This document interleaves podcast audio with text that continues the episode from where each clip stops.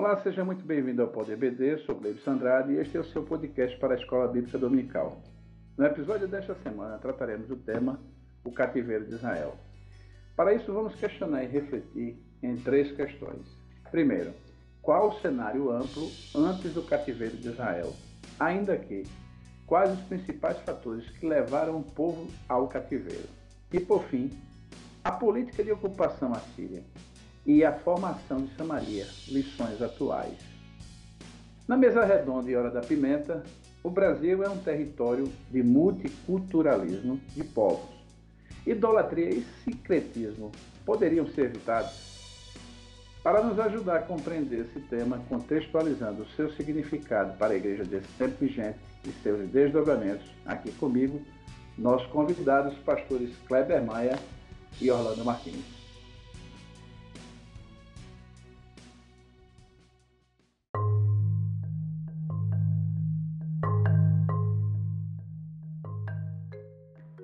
Pai do Senhor, pastor Kleber Maia, meu companheiro de todas as edições, e pastor Orlando Martins, sejam muito bem-vindos. Sobre esse tema, pastor Kleber, chegou a hora de falarmos do cativeiro de Israel. É isso mesmo, pastor Gleibson, Pai do Senhor, pastor Orlando, Pai do Senhor, a todos os ouvintes do Pod BD. Uma alegria poder estar aqui em mais um episódio e hoje Israel vai perder o norte, literalmente. Já tinha perdido, na realidade, o rumo há muito tempo e agora o cativeiro vai chegar como o juízo de Deus para uma nação que já tinha sido avisada há muito tempo, mas quem ignora a voz de Deus termina tendo muitos problemas e é o que vai acontecer com o Reino do Norte. De fato, é uma lição com um tom realmente muito triste para a nação, mas que nós podemos tirar lições preciosas para a nossa vida e com certeza será um estudo bastante proveitoso para todos os nossos ouvintes.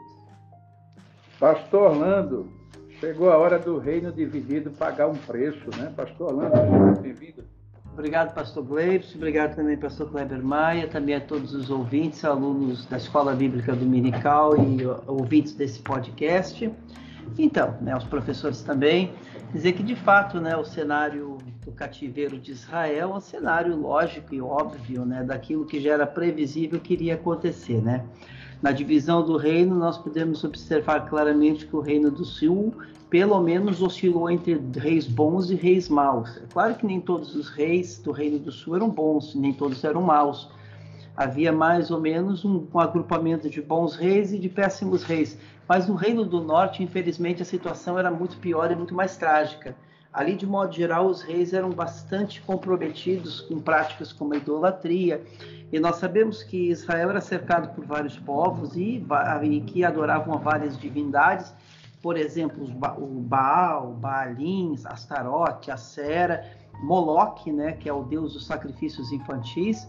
Então, nós observamos que tudo isso acabou, infelizmente, influenciando o Reino do Norte, acabou gerando também aquilo que nós chamamos de sincretismo religioso, que é a prática da mistura religiosa, e isso gerou vários problemas. Então foi a idolatria, também foi a questão também da ganância, porque nós observamos também que o profeta também ele adverte contra a ganância, ele adverte contra a idolatria. Aí Deus levantou profetas como o profeta Miqueias, levantou o profeta Elias, Eliseu e tantos, né? Oséias também, não o rei Oséias que caiu, né? Que foi o último rei do reino do norte, que reinou durante nove anos, mas o profeta Oséias. Então a gente vai observar que de fato o Reino do Norte foi avisado, mas infelizmente continuou com as suas práticas, né, terríveis, como principalmente o pecado da idolatria e também outras questões que vamos estar abordando aqui durante no Pod EBD, né? Então, cumprimentar os nossos professores da Escola Bíblica Dominical e ouvintes assíduos do nosso podcast. Pastor Orlando, me permita lhe dirigir a, nossa primeira questão, né? Que trata exatamente de que maneira a gente pode traçar ou definir, né? Qual o cenário amplo é, antes do cativeiro de Israel. Perfeito, pastor. Tranquilo. Então, cenário amplo do cativeiro de Israel. Né, aqui o doutor é, é, Harrison escreveu o livro Tempos do Antigo Testamento, que foi inclusive editado pela, nossa, pela casa publicadora CPAD, na página 232, ele justifica o declínio de Israel. As, injustiças econômicas e morais que integravam o padrão social durante o reinado de Jeroboão II eram os resultados lógicos das atividades religiosas pagãs do povo de Israel e também não só. Havia vários aspectos. Então, a queda de Samaria e a deportação de sua população foram o claro resultado dos pecados cometidos contra o Senhor. Se nós lemos lá no segundo livro de Reis, capítulo 2, versículo 17, entre os, é, capítulo 17, entre os versículos 15 e o 17, ali aponta que de fato eles substituíram a adoração a um Deus único por adoração a várias divindades e, e divindades comprometidas com certos tipos, por exemplo, de rituais muito contrários à palavra de Deus, como por exemplo os sacrifícios infantis, né? Nós sabemos que nas culturas antigas é muito comum, é, o politeísmo era muito amplo nas culturas antigas, mas muitas, muitos eram politeístas, mas os seus rituais não eram rituais assim no sentido maléfico da palavra. Não havia como, por exemplo, sacrifícios infantis, rituais totalmente comprometidos com a feitiçaria. Havia, por exemplo, rituais voltados para a natureza, por exemplo, um, um, trovão, aí se atribui ao deus Thor, o vinho ao deus Baco, e assim por diante. Poderia citar aqui diversas divindades, mas aquilo era tudo fruto de, de uma sociedade de 4 mil anos atrás, onde as pessoas não tinham o conhecimento que nós temos hoje. Então elas olhavam para o sol, pensavam que o sol era Deus. O problema era este, mas também não só este era o tipo de ritual e o tipo de modus vivendi destes povos que influenciou de modo muito profundo o Reino do Norte, ao ponto de gerar corrupções morais. E se nós formos analisar bem, o, reino, o, reinado de, Je, de Jezabel e Acabe é um exemplo bastante eficaz e prolífero de como eram os reis do Reino do Norte. Então, o resultado inevitável de toda essa idolatria, de todas essas práticas, como a feitiçaria, como os sacrifícios infantis e tantas práticas reprováveis pela palavra de Deus, o resultado inevitável foi o julgamento de Deus, um juízo que se manifestou na forma de exílio, expulsando os israelitas de sua terra prometida. A idolatria no Reino do Norte perdurou sem dificuldade por causa é, por quase dois séculos. Então nós vamos observar praticavam a feitiçaria, a adivinhação, prática de previsão do futuro, adoravam aos deuses conhecidos como exércitos do céu, que eram o sol, a lua e as constelações. Os reis do Reino do Norte basicamente eram todos desviados. Quando eu digo desviados, não nessa conotação moderna, né? Eu digo no aspecto de fato de que não tinham nenhum conhecimento, é, nenhum temor de Deus e eram totalmente voltados para práticas realmente reprováveis. Então, os profetas avisaram, né? Mas além disso, ainda havia injustiças sociais, havia ganância, havia subornos, havia tantas coisas que aconteciam ali naquele, naquele reino do norte que isso acabou de se tor tornando de fato o reino do norte insustentável. E aí os assírios, no ano 722, tomaram Sabaria e a partir dali nós temos depois o surgimento do sabaritano, né, que é um povo misturado e que vamos falar nas próximas respostas. Então, basicamente seria isso, né? O terrível pecado da idolatria, pecado da mistura, havia a advertência dos profetas e vários aspectos que infelizmente é, tinham uma relação com esse contexto do Reino do Norte. Lembrando também que tanto o Reino do Norte como o Reino do Sul começaram lá na divisão do reinado, do grande reinado de Salomão, que foi dividido pelo seu filho, e a partir dali a glória de Israel nunca mais foi a mesma coisa. Claro que o Reino do Sul, capital em Jerusalém, ainda manteve-se em alguns aspectos mais fiel à tradição judaica e hebraica. Contudo, o Reino do Norte, infelizmente, não. Capital em Samaria, inclusive o local de adoração deles não era o templo, era o Monte Gerizim. E praticavam eles uma religião bastante misturada. Além, é claro, de muitas injustiças, né, e muitos aspectos sociais que também aconteciam e que era o reflexo da decadência política, social, econômica e religiosa do Reino do Norte. Então, pastor Gleibson, apenas aqui um pequeno, uma pequena síntese para que possamos compreender como era o cenário amplo cative... É, de Israel antes do cativeiro. Pastor Kleber, o que é que se pode acrescentar, né, além dessa boa e ampla resposta do, do pastor Orlando?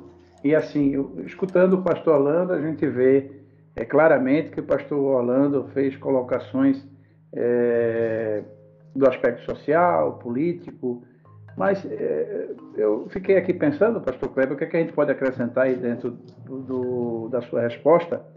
Algo que a gente possa é, compreender é, nesse cenário o, a distinção entre a classe do povo, né, os reis e, vamos dizer assim, os sacerdotes, né? Porque são três categorias na sociedade que às vezes possuem um comportamento distinto e que justifica a gente fazer a compreensão aí do cenário. Pastor Kleber. Bom, pastor Gleibson, de fato nós temos aqui um, um tempo um, muito conturbado no norte. Né?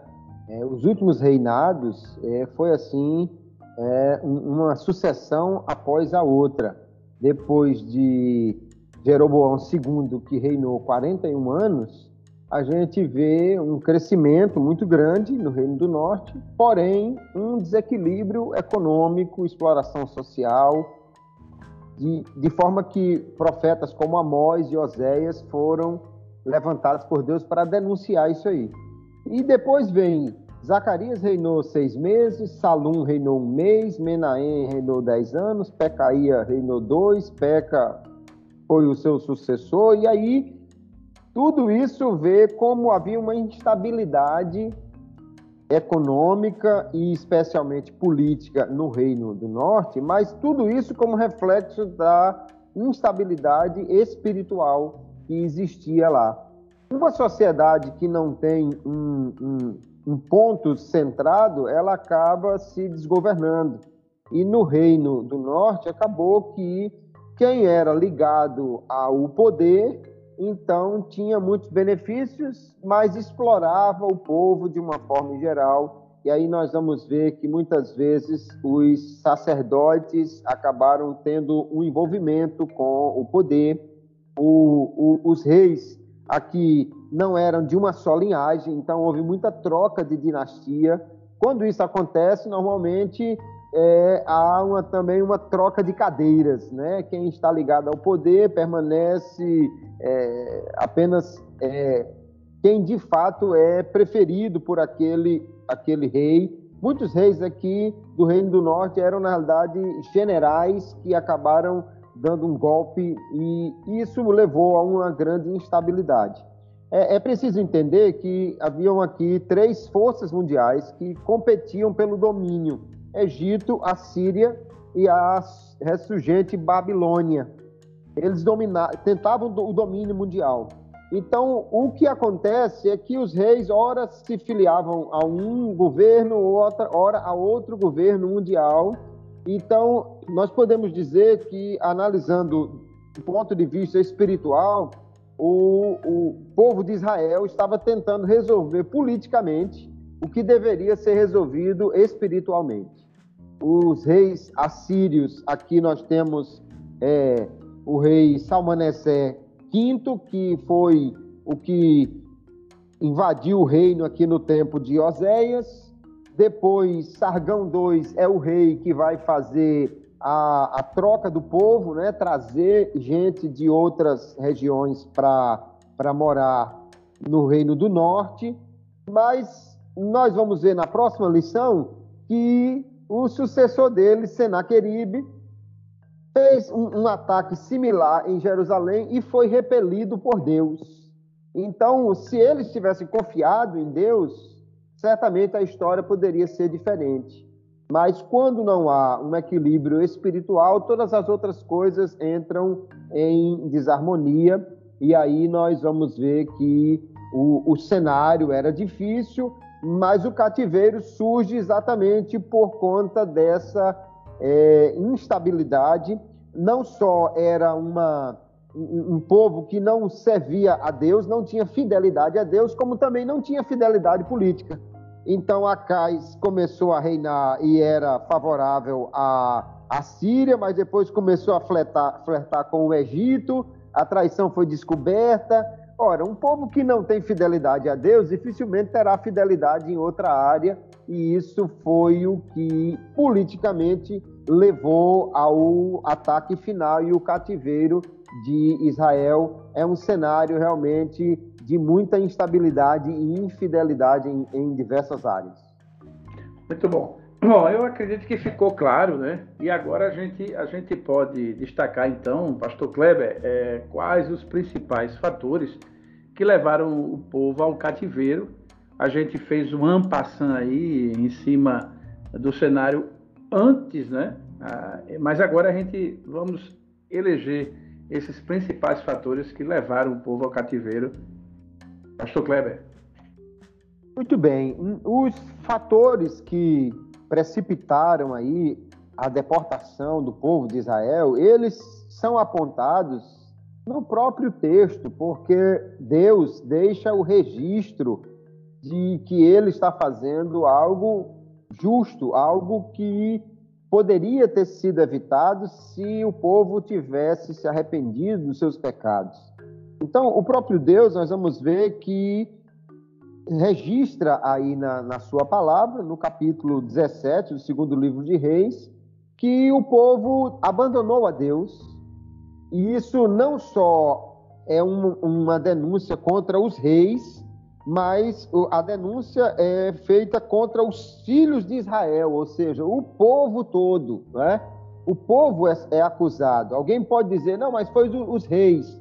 A responsabilidade, no entanto, não cai só sobre os reis, porque se o povo tivesse buscado a Deus e não seguido a liderança dos reis, eles próprios poderiam ter substituído o rei por alguém que adorasse a Deus. É, é, ocasião para isso não faltou, porque Elias sozinho foi responsável por uma limpa nos adoradores de Baal. Jeú matou a casa de Acabe mas o povo parece que estava satisfeito com essa situação. Então, o, o principal motivo é eles abandonaram a Deus, desobedeceram a lei de Deus, eles rejeitaram os profetas que Deus mandou. Então, quando alguém rejeita a palavra de Deus, rejeita o próprio Deus e rejeita a orientação que poderia mudar a sua situação, o que é terrível para eles. Em decorrência dessa rejeição da palavra de Deus, eles também entraram pelo mesmo caminho que as nações pagãs entram: exploração, é, exploração social. Havia também um, um, um, um forte é, repúdio à, à justiça, cada um chegava lá e fazia a coisa do jeito que queria. Havia essa luta pelo poder, a corrupção dos líderes religiosos, inclusive, porque nós vamos ver que os, os próprios sacerdotes também se voltaram contra a lei de Deus. É uma, uma, uma série de fatores que estão todos ligados a uma só questão: não obedecer a Deus, não seguir a lei de Deus é a idolatria, que é o ponto maior que desagrada a Deus nessa história e que acaba levando a tudo mais, ela é a, a essência da idolatria é o egocentrismo. Porque na verdade só existe um Deus. Todos os outros o homem inventa para que ele seja beneficiado por essa situação. O Deus de Israel é um Deus tão bom que ele pode ser adorado sem que o homem espere algo em troca porque ele já tem recebido muito. Mas todos os outros deuses, o homem os adora quando na realidade adora a si mesmo. Adora deuses que ele julga que sendo agradados vão lhe trazer benefícios ou evitar malefícios. Então, a essência da idolatria é o homem querendo estar no controle, querendo ser beneficiado por tudo e todas as vezes que o homem está no controle, a coisa acaba ruindo. Então, nós temos aqui principalmente o juízo de Deus sobre uma nação que foi avisada muitas vezes e teve chance de voltar a praticar a lei de Deus. É uma questão interessante de, de perceber que os povos que foram trazidos para morar em Samaria, eles são melhores do que os próprios habitantes naturais, porque eles praticavam também o sincretismo, adorando o Deus da terra, mas nunca deixaram de adorar os seus deuses. No entanto, o povo de Israel, que tinha o único Deus verdadeiro, por vezes deixou de adorar o seu Deus para adorar o Deus de outra terra, sem perceber o prejuízo que isso poderia trazer. Até os samaritanos é, que, que vieram morar lá depois entendem que adorar o Deus da terra lhes traria benefícios. Mas o próprio povo de Israel não entendeu o que eles tinham a, a ganhar. Depois, os samaritanos vão se tornar monoteístas, os samaritanos que, que, que vão ser trazidos para lá.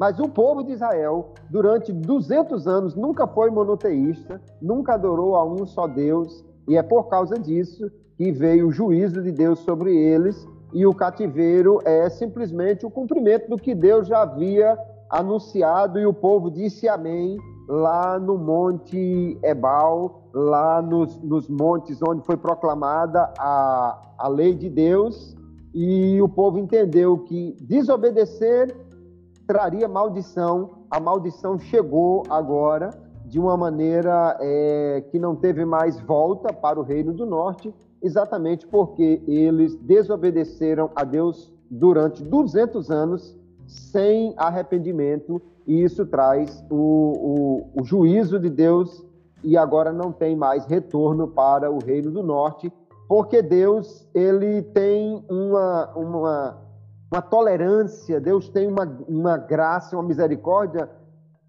que são extraordinárias. Mas há um, um dia que essa misericórdia não vai, não vai mais é, continuar, mas vai ceder lugar ao juízo quando não há arrependimento por parte do povo. Muito bom. Pastor Orlando, é, acredito que, que o pastor Kleber espremeu a laranja, que talvez não tenha deixado nenhuma casquinha aí, né? Vamos ver se deixou. então, complementando aqui a resposta, já muito boa resposta do pastor Kleber Maia, sobre quais os principais fatores que levaram o povo ao cativeiro. É interessante que a questão da essência, né? O pastor Kleber Maia colocou ali a questão de que quando outros povos vieram habitar em Samaria, quando Samaritano, quando Samaria foi rendida pelos assírios, vieram outros povos habitar em Samaria. E esses povos mesmos, eles não deixaram de adorar o Deus da terra, ou seja, eles adoravam os seus deuses da sua terra e passaram a adorar a Deus, né, o nosso Deus. Interessante que está escrito assim, né, no segundo livro de Reis, capítulo 17, versículo 41. Assim estas nações temiam ao Senhor e, serviam, e serviam as suas imagens de escultura, como fizeram seus pais. Assim fazem também seus filhos e os filhos de seus filhos até o dia de hoje. Interessante que, por mais que eles não fossem monoteístas, depois se tornaram, depois se tornaram monoteístas, contudo, eles privilegiaram o, o nosso o Deus de Israel. Porque eles vieram para Israel e entenderam que deveriam adorar o Deus de Israel mas como eles tinham uma, uma essência religiosa, também não deixaram de adorar os seus deuses da sua terra. Diferentemente dos habitantes do Reino do Norte, em especial dos sacerdotes, dos reis, que já estavam bastante corrompidos, que acabou por corromper o povo, que durante mais ou menos 200 anos eles praticaram um politeísmo, e um politeísmo da pior espécie. Certo? Por quê? Se nós lermos aqui no segundo livro de Reis, capítulo 17, no versículo 16, está escrito assim, ó. No versículo 17: Também fizeram passar pelo fogo a seus filhos e suas filhas, e deram-se adivinhações e criam em agouros, e venderam-se para fazer o que era mal aos olhos do Senhor e para provocarem a ira, pelo que o Senhor muito se indignou contra Israel. Então, nós vamos observar que horrendas práticas, como por exemplo as práticas dos sacrifícios infantis, foram toleradas no Reino do Norte. E essa prática dos sacrifícios infantis, que era muito comum em algumas nações, não só não só em nações do Oriente, mas também em nações até das Américas, né? se nós formos estudar bem a história, nós vamos ver que, que sacrifícios infantis eram praticados por outras sociedades, né? algo horrendo e absurdo, só que é algo totalmente é, contrário à palavra de Deus e a qualquer princípio moral. Contudo, o Reino do Norte tolerou isso. E houve as advertências dos profetas contra esses pecados. Infelizmente, o cativeiro acabou sendo uma consequência e o único remédio contra a infidelidade e a apostasia espiritual que mais ou menos durante 200 anos foi algo muito é, é, significativo no reino de Israel. Lembrando também que o aumento da riqueza nacional, principalmente sob o reinado de Jeroboão II, fez com que pequenos proprietários fossem expoliados pelos mais ricos, enquanto os mais abastados viviam na extravagância, os pobres eram vilipendiados e permaneciam na miséria. Essas injustiças fizeram com que os profetas Amós e Oséias formalizassem graves denúncias. Não se esquecendo de que Elias, né, quando combateu os profetas de Baal e quando combateu também tanto a Jezabel como a Acabe, ele não se dobrou, né? Ele e mais sete mil, né? Ou seja, permaneceram fiel ao Senhor. Então, essência e fidelidade é algo que os habitantes do Reino do Norte, em especial os reis e os sacerdotes e os profetas também, porque os profetas que comiam na mesa dos reis e profetizavam o que os reis queriam ouvir, infelizmente eles perderam a essência. Então, esse é o triste retrato do Reino do Norte. É só este complemento à resposta do pastor Kleber Maia. Muito bom. Bom, pastor Kleber, é, me permita lhe dirigir essa questão, mas antes fazer um, um, um apêndice aqui, porque nossa lição, a, a, temática primária dela, ela retrata, obviamente, um estado deplorável de Israel, né? mas está se falando de um plano de Deus, né? do plano de Deus para Israel, em meio à, infidelidade da nação. Né? E é, a, a, nossa terceira questão, de certa forma, é, Deus sempre tem seus, seus instrumentos de punição, né? Mas ela trata, é, Pastor Kleber, a, é, a política de ocupação assíria, ela obviamente influenciou completamente na formação é, social, econômica e política do, do, de Samaria mas de que forma a gente aplica isso para os nossos dias, pastor Kleber Maia? Pastor Cleibson, é interessante que um dos homens, como um dos mais sábios que existiu, né, que está na, na, lista dos reis de Israel, sobre os quais nós estamos estudando, o rei Salomão, ele diz que não há nada de novo debaixo do sol. E de fato, nós vamos ver que coisas que hoje já são comuns, práticas comuns é, na sociedade ou, ou em, em, certos governos, já tinha naquela época um, uma forma embrionária, pelo menos, de ser. Então, a política de ocupação assíria, que começou com Tiglat-Pileser e depois continuou com, com o seu filho que, que deu, deu origem aqui ao cativeiro, né? Salmaneser V, Sargão II, também o, o, um dos reis assírios que está é, dando continuidade a essa, essa forma de, de governo, de ocupação, eles faziam um, um reassentamento populacional. Eles tiravam o povo de que era natural daquela região, levava para outro lugar. Então, o, o, os habitantes do Reino do Norte, o povo de Israel, eles levaram para outros dois ou três lugares e trouxeram gente de Babilônia, de outros lugares, para morar ali. O propósito disso era forçar um desapego da pátria, era destruir a ideia de minha pátria, com isso enfraquecer o espírito de luta para evitar rebeliões, para facilitar o controle sobre essa população. Então, veja que essa ideia de, de desaparecer o, o, sentido de pátria e, e, controlar uma população para que não houvesse revolta é uma coisa que nós vamos ver hoje em muitos, é, muitas ideologias, né? especialmente nós vamos ver é, no comunismo essa ideia de é, eliminar o, o, sentido de pátria e, e, forçar as pessoas a seguir uma ideologia que, que agrada ao, ao dominante. Ah, no, no no período aqui de reassentamento populacional, nós vamos ver que a religião estava presente, mas a religião ela é tolerada e usada apenas como um meio de controle. A, a ideologia é sirva o seu Deus, mas não deixe que ele domine a sua cabeça para você ter é, noções de liberdade ou querer se revoltar contra o, o verdadeiro poder, que é o poder dos reis da Assíria um Deus que não controla a vida de ninguém, um Deus que pode ser adorado apenas visando bênçãos e que, na realidade, não nos dá liberdade sobre poderes materiais e mundanos que querem nos destruir, esse não é um Deus verdadeiro.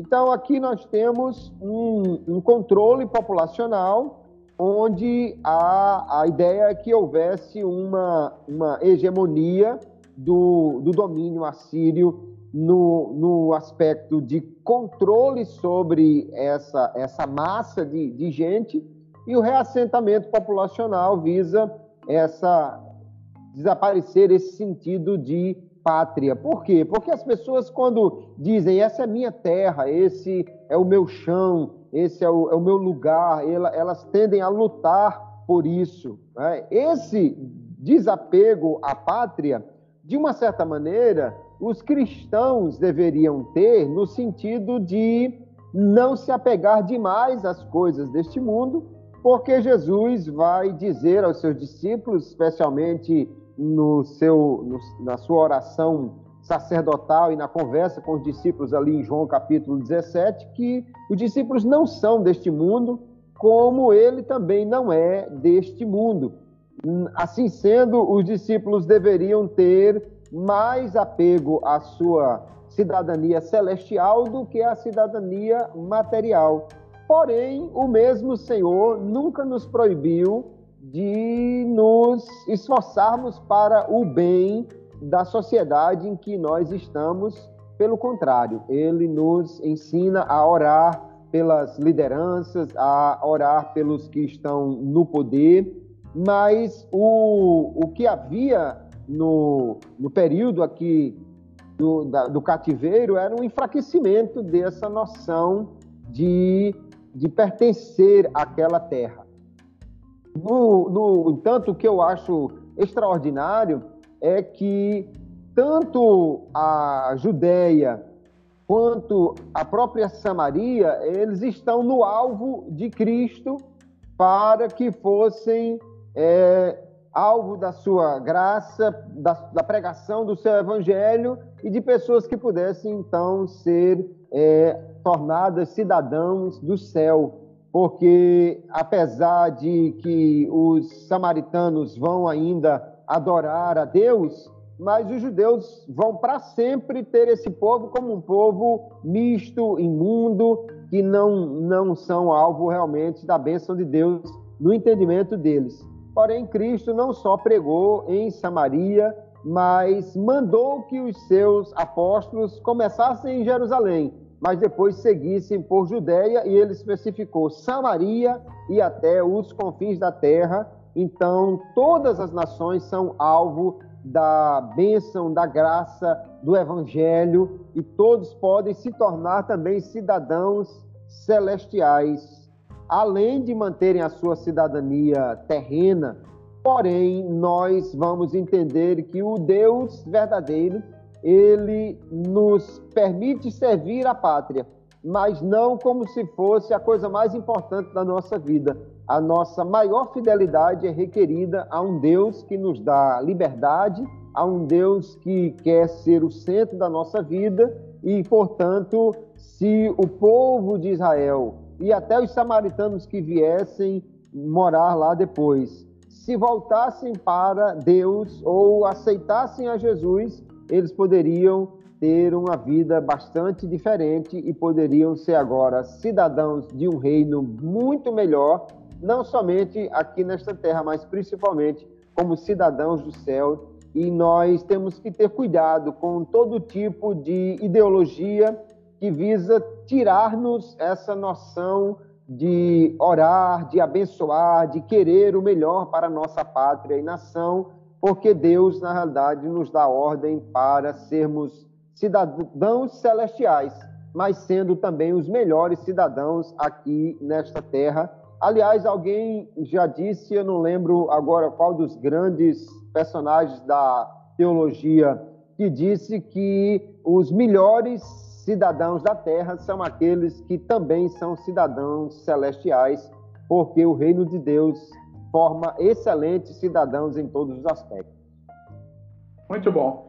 Pastor Orlando, o que, é que se pode dizer né, da política de ocupação assíria e a Samaria e as aplicações, como bem fez aí o pastor Kleber, o que, é que se pode complementar? Então, complementando a resposta do pastor Kleber Maia, já muito bem colocada, tá? Vamos pensar que Samaria, é, como mesmo Jesus Cristo mesmo disse, né, pregai o evangelho em toda a Judéia, Samaria e os confins da terra. Então, para chegar nos confins da terra, tem que passar por Samaria. E Samaria era um desafio para os judeus, porque havia realmente, desde todo esse contexto, estigmatizou-se o samaritano, né? É, inocentou-se o judeu, mas é, fez-se um estigma em cima do samaritano.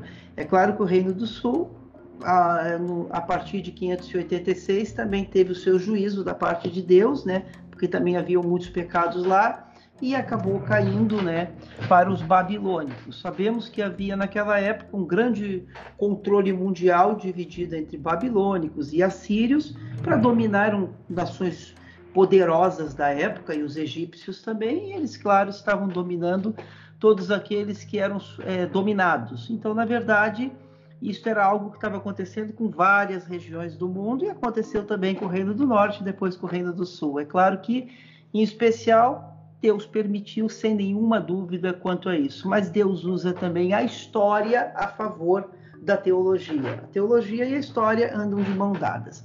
Sabemos que houve a decadência do povo, a depravação dos sacerdotes, o afastamento do Senhor, a indiferença e a apatia espiritual e a confiança em deuses falsos.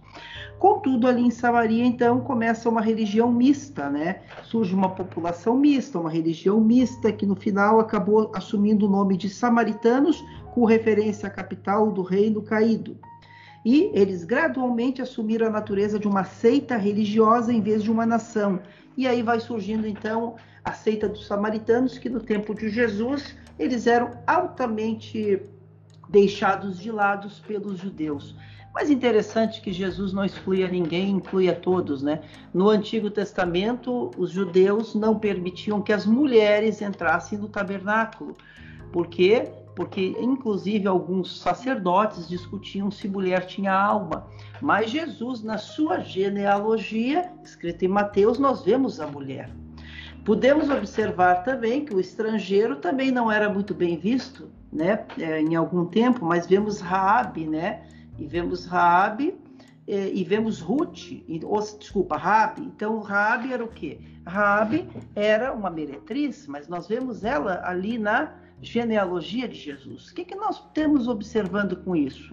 Nós podemos observar que Jesus ele inclui e não exclui. E aí por isso que nós temos a famosa parábola do samaritano. E nós temos uma lição atual, né? a política de ocupação da Síria, a formação de Samaria e lições atuais. Primeira lição que nós temos que entender é que o evangelho ele inclui, inclui através do que? Da pregação.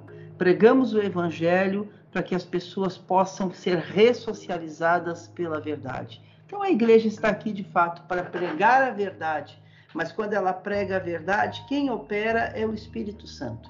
E quando o Espírito Santo opera, não tem nenhum povo que não possa ser alcançado, nenhum povo que seja menos ou mais, porque todos diante de Deus somos iguais, mas com uma diferença. Existem aqueles que alcançaram a misericórdia do Senhor porque um dia entenderam o plano da salvação e aceitaram a Ele. Então, essa é a mensagem que Jesus nos ensina através da parábola do samaritano, que o meu próximo não é aquela pessoa que eu encontro pelos caminhos da vida, mas é aquele em cujo caminho eu me coloco, porque os judeus discutiam, né, quem é o meu próximo?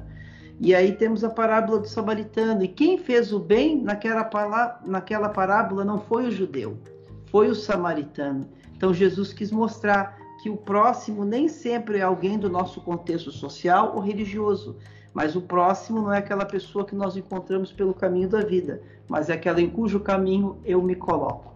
Então, complemento apenas com estes aspectos acerca da parábola do samaritano. Muito bom.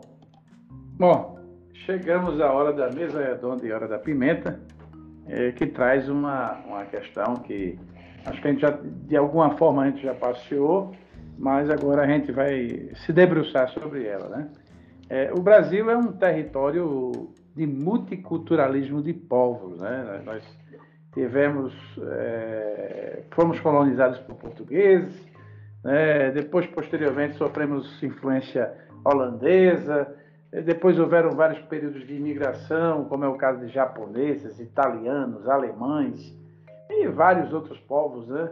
É, e isso, de certa forma, como a gente já viu, e é a perspectiva dessa lição, tem um peso de influência é, no que diz respeito à cultura religiosa. E, de, de certa forma, é, o, considerando isso, pastor é, Orlando, vou começar pelo, pelo pastor Orlando, é, como é que a gente, considerando isso no Brasil, né, no território brasileiro, a gente pode é, dizer que idolatria e sincretismo poderiam ser evitados? Ou como é que a gente contextualiza isso, pastor Orlando? Pastor Gleibson, o Brasil é um território de multiculturalismo de povos. Idolatria e sincretismos poderiam ser evitados.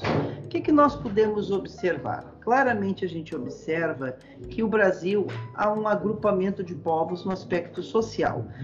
Todas as religiões devem ser respeitadas, todas as pessoas devem ser respeitadas, até porque o artigo 1 da Constituição dá o direito a cada pessoa professar a sua fé e a sua religião de modo livre. Vivemos numa sociedade que entendemos que deve haver a tolerância e o respeito. Contudo, a igreja deve sempre ser promotora do evangelho, porque através do nosso bom testemunho nós vamos alcançar as pessoas sem constrangê-las, mas através do amor, da paz, da tolerância e da verdade. É como dizia Francisco de Assis, de Assis evangelize, evangelize, evangelize. Em último caso, diga alguma coisa. Se nós vivemos numa sociedade plural, se nós vivemos numa sociedade de vários povos, se nós vivemos numa sociedade de vários agrupamentos religiosos, nós que conhecemos a Jesus também temos que aprender a respeitar o outro. O outro tem uma visão, contudo, nós temos a nossa. Como podemos é, é, transmitir o amor, de, o amor de Deus sem constranger as pessoas, respeitando o multiculturalismo, contudo, falando a verdade, né? E sabemos que é o que Lutero fala, né? Uma, mais vale uma verdade amarga do que uma, do que uma mentira doce, através do amor. Então, é através do amor, através do bom testemunho, através de nosso caráter, as pessoas vão conhecendo a Jesus quando elas observam o amor de Deus em nossas vidas. Então eu entendo que o Brasil sim é um território de multiculturalismo. O Brasil sim é um território de muita de muitos sistemas religiosos, apesar de sermos um país majoritariamente cristão. É, temos 45 milhões de evangélicos e basicamente mais de 100 milhões de cristãos, somos 220 milhões de habitantes, na verdade, mais de 180 milhões de cristãos. É claro que nós sabemos que nem todas essas pessoas professam a fé como nós professamos, né? Tanto entre os 220 milhões, como também entre todos os cristãos. Contudo, como podemos apresentar Cristo para elas? Através de nosso bom testemunho, através de nosso caráter, respeitando, contudo, transmitindo a verdade sem impor nada a ninguém, mas através do amor. Porque o Evangelho, a essência do Evangelho é: ama o Senhor teu Deus e ao teu próximo como a ti mesmo. E a parábola do samaritano ela nos ajuda a elucidar, porque apesar do samaritano ser praticante de uma religião misturada, através dos, a, é, a, apesar do samaritano ter tantos erros teológicos, naquele momento ele praticou o bem e ele foi ilustrado e ele foi utilizado por Jesus para ilustrar algo bom, ou seja, uma prática de bondade. Então, cada um de nós podemos sim transmitir a Jesus através do amor, através de nosso caráter, para que as pessoas possam conhecer a Cristo. E aí sim, elas vão ver em nossas vidas o que Cristo fez na vida de cada um de nós e vão ver esta diferença e vão perguntar: é, Eu gostaria de conhecer o Cristo que você tem. Nunca esqueço da frase de Mahatma Gandhi, quando ele esteve numa igreja na Inglaterra, e ele utilizou a seguinte frase: O vosso Cristo eu quero, o vosso cristianismo eu não quero. Ou seja, Gandhi esteve, na Inglaterra numa época, nós sabemos, de uma, uma religião e uma igreja muito institucionalizada talvez uma igreja muito ligada ao Estado e vários aspectos que aqui eu não teria como explicar, porque é uma resposta muito ampla para tão pouco tempo. Contudo, Mahatma Gandhi não viu a diferença naquele povo, e sim na mensagem de Cristo. Então, quando nós temos uma mensagem tão poderosa como é a mensagem de Jesus, e através de nosso testemunho podemos fazer a diferença, as pessoas que professam outras religiões vão ver, vão ver o que nós temos claro, o Senhor vai operar nos seus corações e aí é com Deus, porque quem convence o homem, quem traz o homem é o Espírito Santo. Nós apenas é, proclamamos a verdade através do querigma, né? Que é a mensagem de boas novas. Muito bom. E aí, pastor Kleber, é... o que é que a gente pode dizer dessa, dessa pimenta aí colocada no prato? Porque, sem dúvida nenhuma, dar uma lição dessa no Brasil mas eu acho que o pastor Orlando já, já deu aí um caminho muito interessante, que foi analisar o multiculturalismo do ponto de vista do prisma que olhou Jesus. Eu acho que isso, de fato, é muito interessante. Pastor Kleber. Sim, pastor Gleivson. É, concordo com o pastor Orlando que a resposta a essa questão é o Evangelho.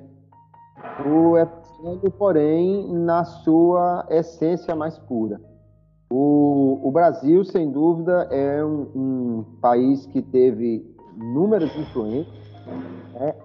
já citadas, vamos lembrar a influência dos povos africanos e das culturas indígenas, que eram todos povos, e o sincretismo religioso faz parte dessa herança cultural brasileira, isso é inegável. Porém, nós vemos que o evangelho ele vem para mudar essa realidade. As igrejas evangélicas cresceram muito no Brasil, porém não influenciaram o quanto devia. E aí eu vejo que o grande problema é que, apesar de um, de um país majoritariamente cristão, muitos cristãos ou ainda estão envolvidos com o sincretismo, com a idolatria, ou muitos cristãos, mesmo que não tenham essa prática, mas é, tem um baixo padrão espiritual, porque muito do, muito do evangelho que é pregado é aquele evangelho utilitarista, que busca apenas o prazer, o bem-estar, que as pessoas se sintam bem, que as pessoas resolvam seus problemas. Quando o verdadeiro evangelho, ele muda a vida da pessoa, ele faz com que haja agora uma não somente uma nova realidade, um, um novo centro moral, como também um desejo muito grande de conduzir outras pessoas a, a Jesus. Então, esse baixo padrão espiritual de muitos evangélicos e cristãos no Brasil aliado a um baixo envolvimento evangelístico, faz com que ainda nós tenhamos muita gente que não alcançou de fato, ou não foi alcançado de fato pelo verdadeiro evangelho. Como nós poderíamos evitar, então, essas questões de idolatria e sincretismo? Pregando o evangelho de verdade, fortalecendo o crescimento espiritual do povo evangélico, não às vezes fazendo simplesmente eventos para encher igrejas ou pregando algo que atrai as pessoas, mas fazendo um discipulado genuíno e envolvendo esses crentes também, fazendo-os entender que eles são testemunhas de Jesus e devem levar esse evangelho de verdade a outras pessoas. Então, o fortalecimento espiritual e moral do povo de Deus, aliado a uma forte evangelização, poderia sim mudar a história desse país, onde nós tivéssemos sim um, uma maioria cristã, mas uma maioria cristã verdadeira que não se envolveria mais com essas questões de sincretismo e idolatria.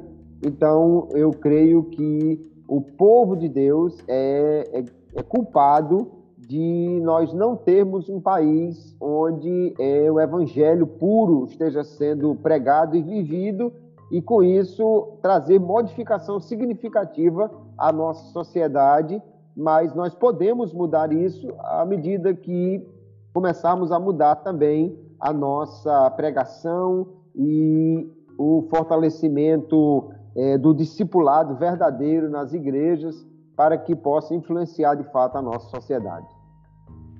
Muito bom. Eu acredito que eu particularmente estou satisfeito e acredito que o nosso ouvinte também, e só me resta agora pedir ao pastor Orlando, né, para tecer aí o seu comentário final, né, suas considerações finais e algum tipo de dica pedagógica, pastor Orlando, que queira deixar para os nossos ouvintes, né, é, que acredito, julgo, no número professores e também já tenho recebido informações de, de, um bom número de alunos também de EBD que escutam o programa e se aproveitam de todo esse subsídio que a gente coloca aqui. Pastor Orlando Martins. Então, Pastor Gleibson, Pastor Kleber, é, gostaria de agradecer pela honra de participar de mais esse, este, este episódio do Pod EBD.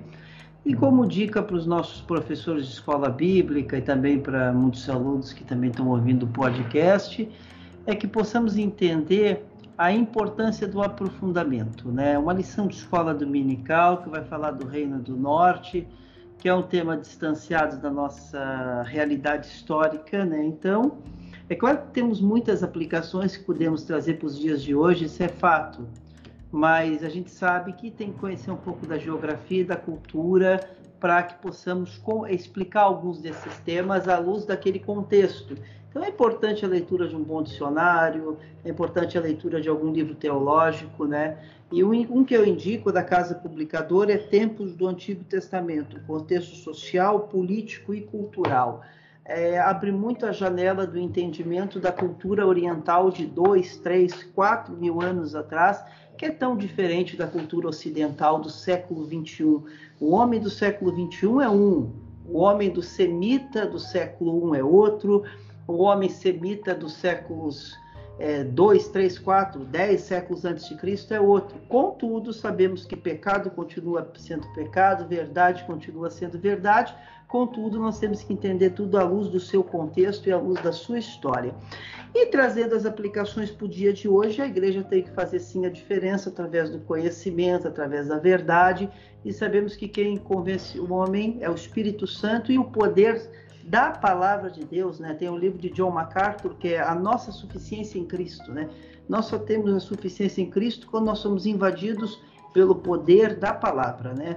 Não é o misticismo, não é o legalismo, não é a confissão positiva, é nada disso que gera mudança na vida das pessoas, e sim a palavra de Deus. Por isso que a escola bíblica dominical é um local maravilhoso onde a gente senta para estudar. Então, por isso que eu indico aos professores de escola bíblica dominical que se aprofundem e também, claro, muitos professores de escola dominical que ainda não estudaram teologia, não se esqueçam, pelo menos um curso básico de teologia é de suma importância. Esse é o meu recado de hoje. Deus abençoe a todos e um abraço. Amém. Pastor Kleber. Pastor Gleibson, eu me alegro por mais um episódio que pudemos aqui trazer a nossa contribuição prazer estar aqui juntamente com o pastor Orlando Martins e que Deus abençoe grandemente a todos os nossos ouvintes, que sejam é, usados por Deus para ensinar ou para contribuir nas suas salas de EBD, de forma que essas lições desse trimestre sejam trazidas realmente ao coração. Dependendo da classe que o professor esteja ensinando, eu gostaria de sugerir uma, uma dinâmica simples, que ele levasse um copo de água, uma garrafa de água que colocasse num copo e levasse um frascozinho, que pode ser de, de qualquer coisa, mas ele colocasse uma, um rótulo assim, veneno, ou só aquela caveirinha, né?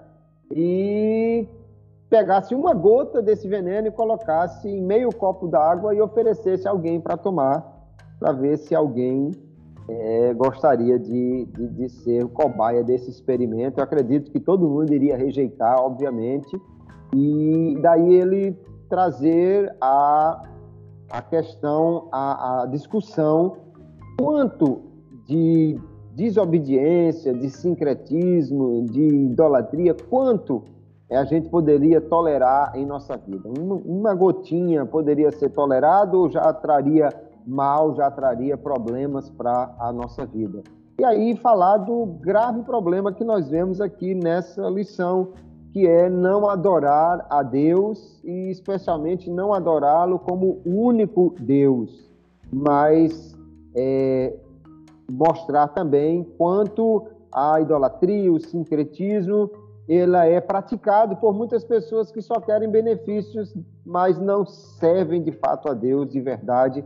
Eu creio que poderia ser uma maneira de discutir o tema nessa lição. Que Deus abençoe a todos, que tenham uma semana muito abençoada e fiquem com a graça de Deus.